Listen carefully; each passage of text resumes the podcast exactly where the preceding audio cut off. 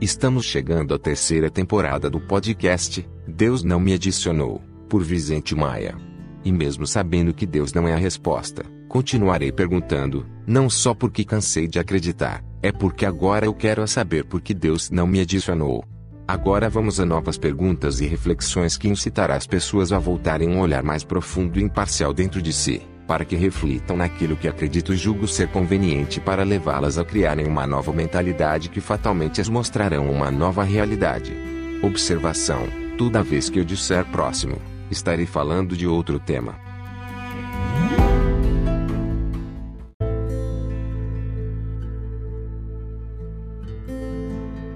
Só para ilustrar Dr. WLC, se todas as conquistas da ciência fossem eliminadas amanhã, não haveria mais médicos, apenas curandeiros, nem transportes mais rápidos que os cavalos, nem computadores, livros impressos e nem agricultura mais avançada que a de simples subsistência.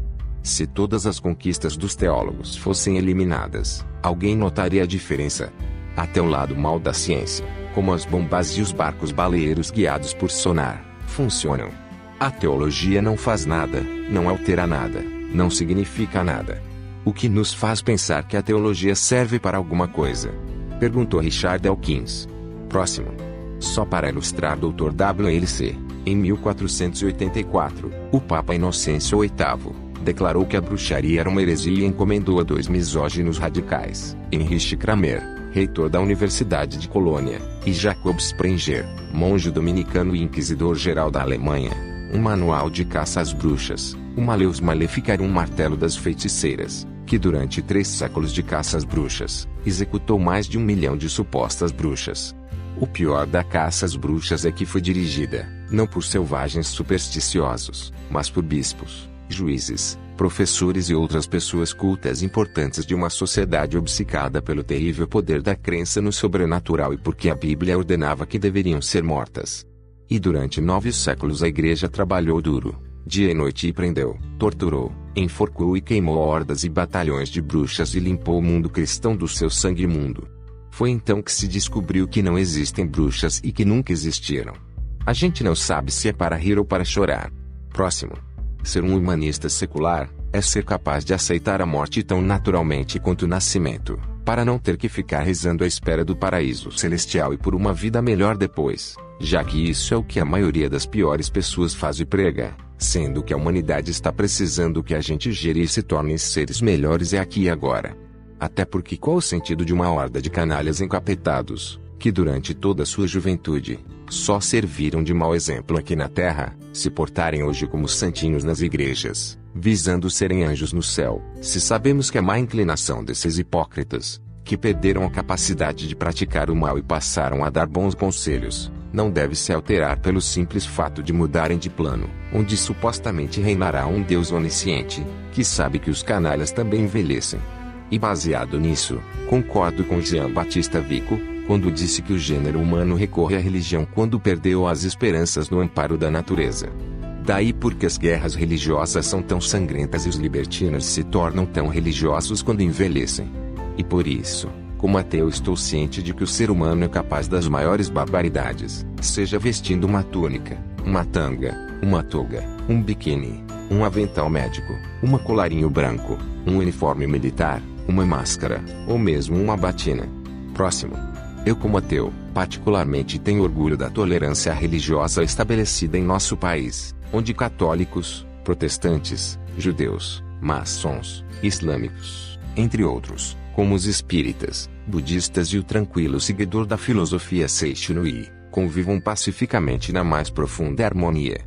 Diferentemente de um mundo cheio muros, de cercas com arames farpados que separam terreiros e quintais, onde a opção religiosa dos mesmos acima é motivo de segregação social e até guerras infindas.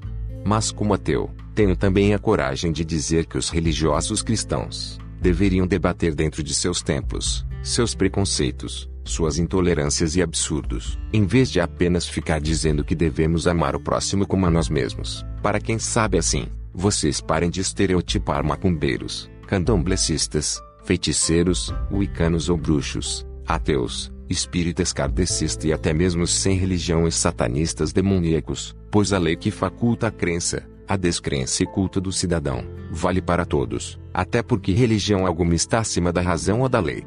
Portanto, que fique claro que todos aqueles que não acreditam da forma como vocês religiosos acreditam, não são melhores, mas também estão longe de serem piores.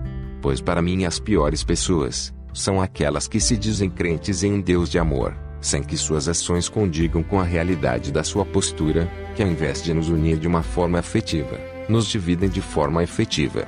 Próximo.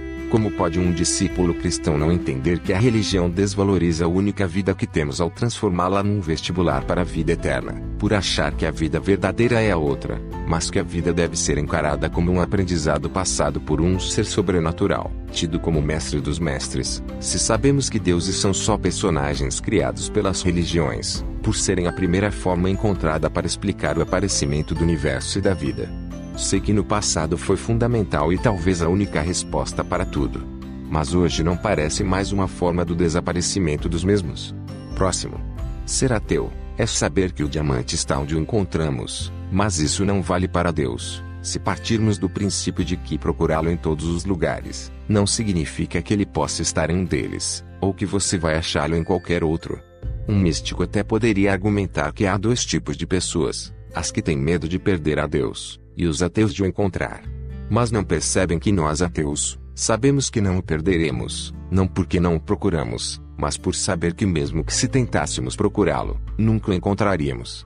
Até porque o conceito Deus, o maior absurdo criado pelo cérebro humano, continua no mesmo lugar onde ele sempre foi identificado, apenas na sua imaginação. Essa poderosa máquina que faz até os imaginar coisas e místicos coisas imaginárias. Tudo bem que para muitos povos da antiguidade, a verdadeira realidade era a realidade mítica, onde viviam deuses e anjos e que o mundo material era apenas um reflexo dela. Mas porque a grande parte da humanidade ainda hoje não quer entender que esse Deus que supostamente nos fez a sua imagem e semelhança, não existe nos limites da realidade, por ser apenas um reflexo sobrenatural da imagem e semelhança de sua imaginação que não tem fronteiras. Próximo. Dr. WLC. Como ateu posso até entender a magnífica montadora Hyundai aperfeiçoar a perfeição, mas quem deu o direito de Lutero reformar a igreja de Constantino, o fundador do cristianismo?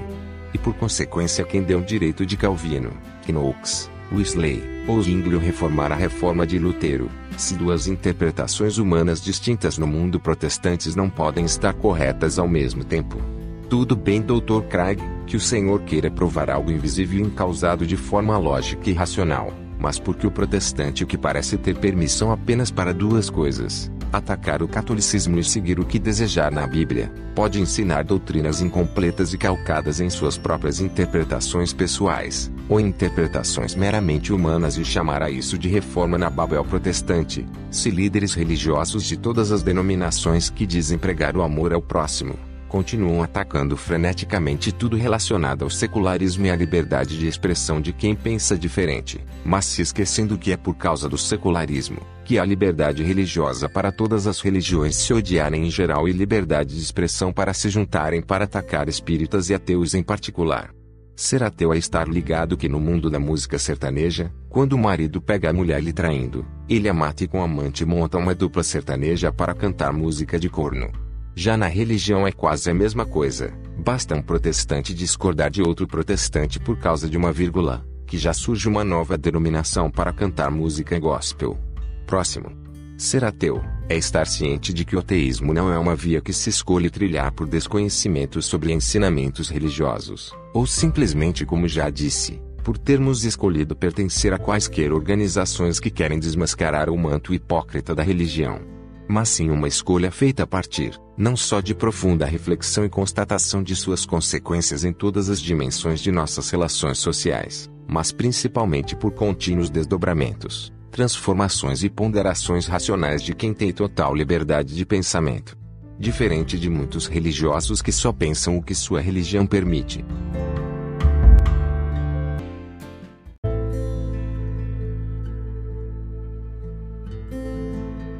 Estou ciente de que no presente não podemos viajar ao futuro e no futuro não será possível viajar ao passado, já que os turistas do futuro não estão nos visitando.